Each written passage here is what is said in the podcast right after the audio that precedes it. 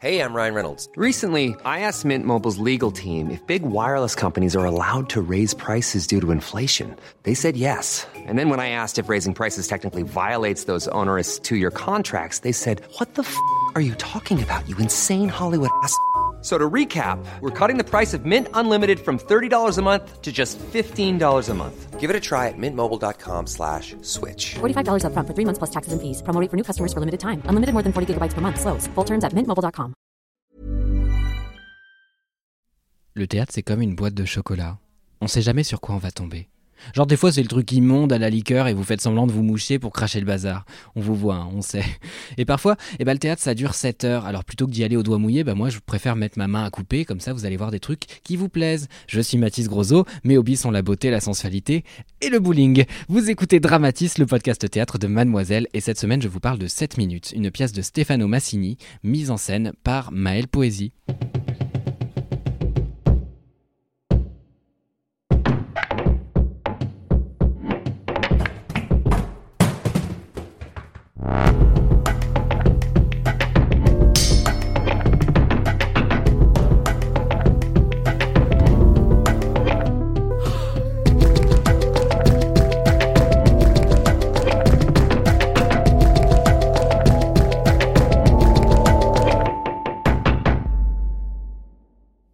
Aujourd'hui, je vous parle de la goutte d'eau, celle qui pousse mémé dans les orties, votre treizième raison. Vous voyez ce moment où votre patron prend des airs de Margaret Thatcher? En partie parce que la lumière est pas dingue, c'est vrai, mais aussi parce que ce petit truc en plus qui vous demande, ce tout petit truc en plus, montre qu'on accorde le même respect à votre santé mentale qu'à une semelle orthopédique. Aujourd'hui, je vous parle d'une pièce qui dit merde. Bon, c'est mieux dit que ça parce que c'est quand même passé à la comédie française de base, hein, mais merde quand même. La saison passée, je me suis traîné jusqu'au port de la comédie française où le beau Paris vient tirer une gueule de six pieds de long en écoutant des alexandrins. Je m'y suis traîné pour vous, jeunes gens, parce que oui, vous devez connaître la vérité, je vous la dois. La vérité, c'est que j'adore le théâtre. J'adore quand les gens parlent fort et lâchent des longs monologues drama pour rien. 13 longues minutes pour se plaindre qu'on est crevé, ça aurait pu être un email cléante, mais vas-y, balance les tourments, du drama.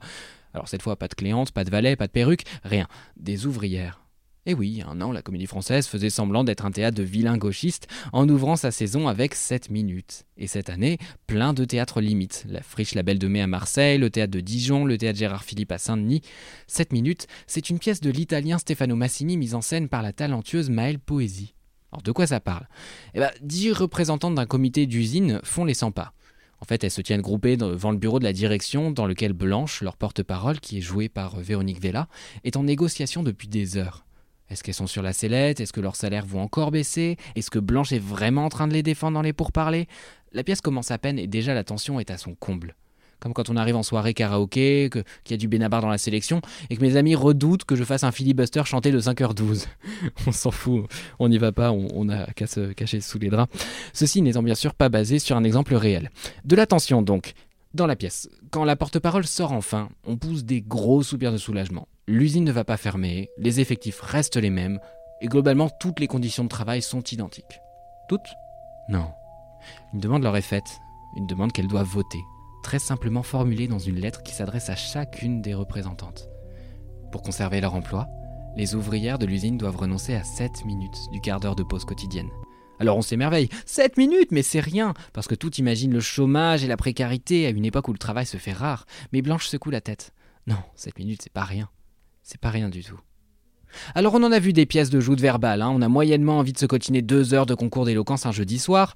Non monsieur, en dépit de votre couardise, vous avez l'autre cuidance de poursuivre cette entreprise fallacieuse. Bref, je déteste les écoles de commerce, mais on échappe heureusement à ce côté ethos, pathos, cassos, les trois piliers de l'éloquence, parce que c'est là qu'intervient Maëlle Poésie, la metteuse en scène. Euh, bah, C'était un, sacré challenge parce que c'est vrai que quand tu lis le texte à plat, euh, tu as la sensation qu'en fait c'est quand même une suite euh, rhétorique, voilà, pour savoir comment il faut penser le, les choses, qui a raison, qui a tort, etc. Donc en fait il fallait trouver vraiment aussi de l'organicité là-dedans. Donc il y a deux choses sur lesquelles on a travaillé. D'abord c'est beaucoup d'improvisation au plateau. Pour que les réactions du groupe euh, soient vivantes. C'est-à-dire que ce soit pas, euh, qu'il pas, euh, que ce soit pas écrit, que ce soit pas figé, en tout cas, qu'elle, elle puisse avoir cette sensation quasiment de grande impro continue. Et la deuxième chose, c'est un gros, gros, gros travail à la table pour que la chose la plus importante pour chacune, ce soit le sous-texte et que ce soit son parcours silencieux, je dirais, qui motive tout le temps le moment de la parole. Euh, c'est-à-dire de voir vraiment à quel moment elles, elles, peuvent réagir à quelque chose, mais elles, elles, ne réagissent pas forcément avec de la parole, c'est, que ça peut nourrir et, euh, et, solidifier finalement leur point de vue, et puis euh, leur phrase ou leur éclat ou leur impulsion ou leur état, il va exploser deux, trois, quatre pages plus loin. Voilà. Et donc en fait c'est comme des parcours un petit peu sous sous la mer, quoi. Je dirais qu'il y a la partie euh, immergée de l'iceberg qui est leur euh, réaction euh, parlée. Et, toute la partie d'en dessous, c'est la partition physique de leur état et de leur corps sur le plateau et leur, et leur pensée, quoi. Cette minute, c'est une distribution entièrement féminine qui met à l'honneur des parcours de femmes très différents les uns des autres. Elles sont ouvrières, mais certaines sont immigrées, certaines attendent la retraite, d'autres débarquent avec des idéaux, de jeunes mains que le travail n'a pas encore malmenés. Alors forcément, la question de renoncer à cette minute de pause ne se formule pas de la même façon selon les parcours. Quand vous êtes déjà content d'avoir un taf dans un contexte difficile, franchement, vous vous serviriez des doigts de pied en éventail de votre chef comme une brosse à dents. Hein.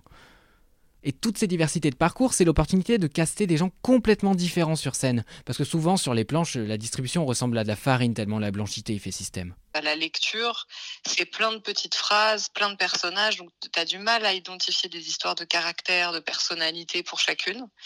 Euh, et autant, en fait, ces rencontres-là ont apporté énormément pour que pour que le dessin justement de la diversité dont tu parles se, se fasse au mieux quoi. Et c'était très important aussi pour moi qu'il y ait des différences d'âge sur le plateau, des différences d'âge, des différences d'origine, enfin voilà que cette diversité là qui qui représente euh, notre pays aujourd'hui et, le monde du travail soit présent euh, très fort quoi. C'est aussi ça, s'engager. Pour paraphraser Jean-Luc Godard, parce que oui, je suis un gros bourgeois aujourd'hui, il faut pas faire du théâtre politique, il faut faire du théâtre politiquement. Bon, il disait ça à propos du cinéma, mais ça marche aussi sur le théâtre, parce qu'on sait trop bien que le théâtre politique, c'est quand même souvent performatif. C'est-à-dire qu'on va consacrer des tirades entières à des catégories de la population qu'on toucherait même pas avec un bâton, et on pense qu'on a fait le taf. Si le sujet vous intéresse, d'ailleurs, je vous conseille l'excellent livre d'Olivier Neveu, Contre le théâtre politique. Ça sera pas votre livre de chevet, hein, mais c'est super intéressant parce qu'il montre qu'en essayant de devenir utile et donc rentable, le théâtre tente de politiser un peu artificiellement les créations. Comme si euh, ce petit écosystème maîtrisait tous les enjeux sociaux et que du coup il pouvait parler à plus de monde. Bon, spoiler, euh, bof. En tout cas, faire du théâtre politiquement, c'est ne pas s'entourer des mêmes profils, c'est favoriser d'autres histoires, d'autres expériences, d'autres sensibilités. Par exemple, si vous avez subi du classisme, eh ben, vous cernerez avec beaucoup plus de subtilité les interstices dans lesquels les discriminations viennent se nicher. Il n'y avait pas assez de personnes disponibles dans la troupe pour pouvoir jouer le spectacle. Donc, c'est posé assez vite la question d'ouvrir la distribution à des gens extérieurs. Et à ce moment-là, en fait, moi, j'ai rencontré des, actrices qui sortaient du Théâtre National de Strasbourg et du Conservatoire euh, via le Jeune Théâtre National. Et, ça a été que des coups de cœur pour euh, aussi euh, les choisir pour moi, pour qu'elles incarnent, en fait, voilà, qu'elles donnent cher aussi à ces mots-là. Donc, c'est des vrais choix d'amour, quoi. Et puis les comédiennes ont été se frotter au réel, et ça aussi, ça change la donne, même si évidemment le talent préexiste à cette expérience. Hein. Alors on a ce décor hyper réaliste, cette espèce d'entrepôt qui fait office de salle de pause, et qui reste un lieu de passage où l'intime n'a pas vraiment sa place. On doit taire chaque discours un peu dissonant quand on n'entend des pas s'approcher. Bah, c'est une conception qu'on a eue avec euh, Hélène Jourdan, qui est, qui est, scénographe. Et en fait, à l'époque de la préparation de cette minute, on est parti avec toute l'équipe euh, artistique visiter certaines usines à Lille. Mmh. Et donc, en fait, le, le, la, la, réflexion autour du décor, elle est vraiment euh, partie de ces visites-là. Euh, donc, il y a, beaucoup d'éléments en fait qui sont dans la scénographie, qui sont des éléments réels que, que tu peux trouver dans ces usines. Et euh, la réflexion la plus globale sur la scénographie, c'est de se dire en fait, c'est un endroit de passage, c'est un endroit de stockage. Elles sont dans l'endroit de stockage de l'usine, elles ont, elles ont pas d'endroit véritablement pour pouvoir se poser, pour pouvoir discuter. Euh, c'est un endroit en fait dans lequel elles peuvent être interrompues aussi, qui est pas très confortable pour se parler, qui est pas fait pour attendre trois heures et, euh, et du coup qui, qui, rend assez complexe finalement l'intimité qu'elles peuvent avoir pour discuter de ces sujets-là. En vérité, le tour de force de la pièce de Stefano Massini ne consiste pas à mettre en scène un débat, mais à le créer, à laisser doucement le trivial côtoyer le dramatique pour que les récits de ces existences viennent se politiser. Les grands débats d'idées qu'on laissait volontairement aux décisionnaires, aux cravates, comme dit Blanche, la porte-parole, eh bien, on est forcé de s'en emparer parce que, vous l'aurez compris, il ne s'agit pas que de 7 minutes. C'est un peu un test pour s'assurer de la docilité des employés, c'est un peu comme une économie d'échelle qui prend sens quand on additionne toutes ces minutes de travail gagnées gratuitement sur le dos de chacune des ouvrières, trop contentes de garder leur place. Et évidemment, comme trop souvent, le travail n'est pas un cadeau. C'est quand déjà les prochaines élections? Je crois que ce qui était très fort pour tout le monde, c'était le débat et le manque de débat qu'il y a dans nos sociétés aujourd'hui, de débat de fond, hein, je veux dire. C'est-à-dire de débat de fond sur ce qu'est le travail, euh, ce qu'est le, luxe d'une pause, est-ce que c'est pas un luxe, qu'est-ce qu'est un droit, qu'est-ce que, enfin, en fait, d'avoir euh, vraiment une sorte de, discussion sur les conditions de travail aujourd'hui, ce qu'on accepte et ce qu'on n'accepte pas, et comment euh, finalement la pensée, elle peut encore se situer à l'endroit du collectif et pas que du que de l'individu. Ça, je, pense que c'était vraiment une des choses qui est ressortie le, plus au niveau des réactions du public. Ça va être drôle, quoi, ça, de, voir comment la pièce en évoluant, euh, elle va rencontrer des mouvements de société, quoi. C'est toujours le cas des, des grands textes. Hein. En bref, 7 minutes c'est une pièce à voir, ou à défaut qu'il faut lire, parce que la pièce de Stefano Massini est un délice.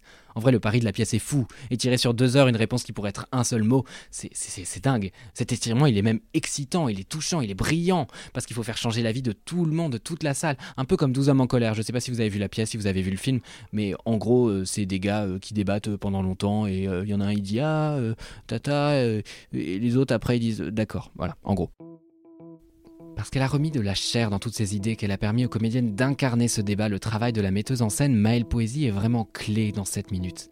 Merci à elle d'ailleurs de m'avoir accordé cette interview. Si vous êtes encore là, c'est que vous avez écouté l'épisode de Dramatis jusqu'à la fin et grâce à vous, je serai peut-être payé le mois prochain et je pourrai manger. Je suis Mathis Grosot, responsable des podcasts de Mademoiselle et on se retrouve mercredi dans deux semaines pour parler d'une autre pièce de théâtre parce que la vie sans drama, c'est comme une blague sans chute.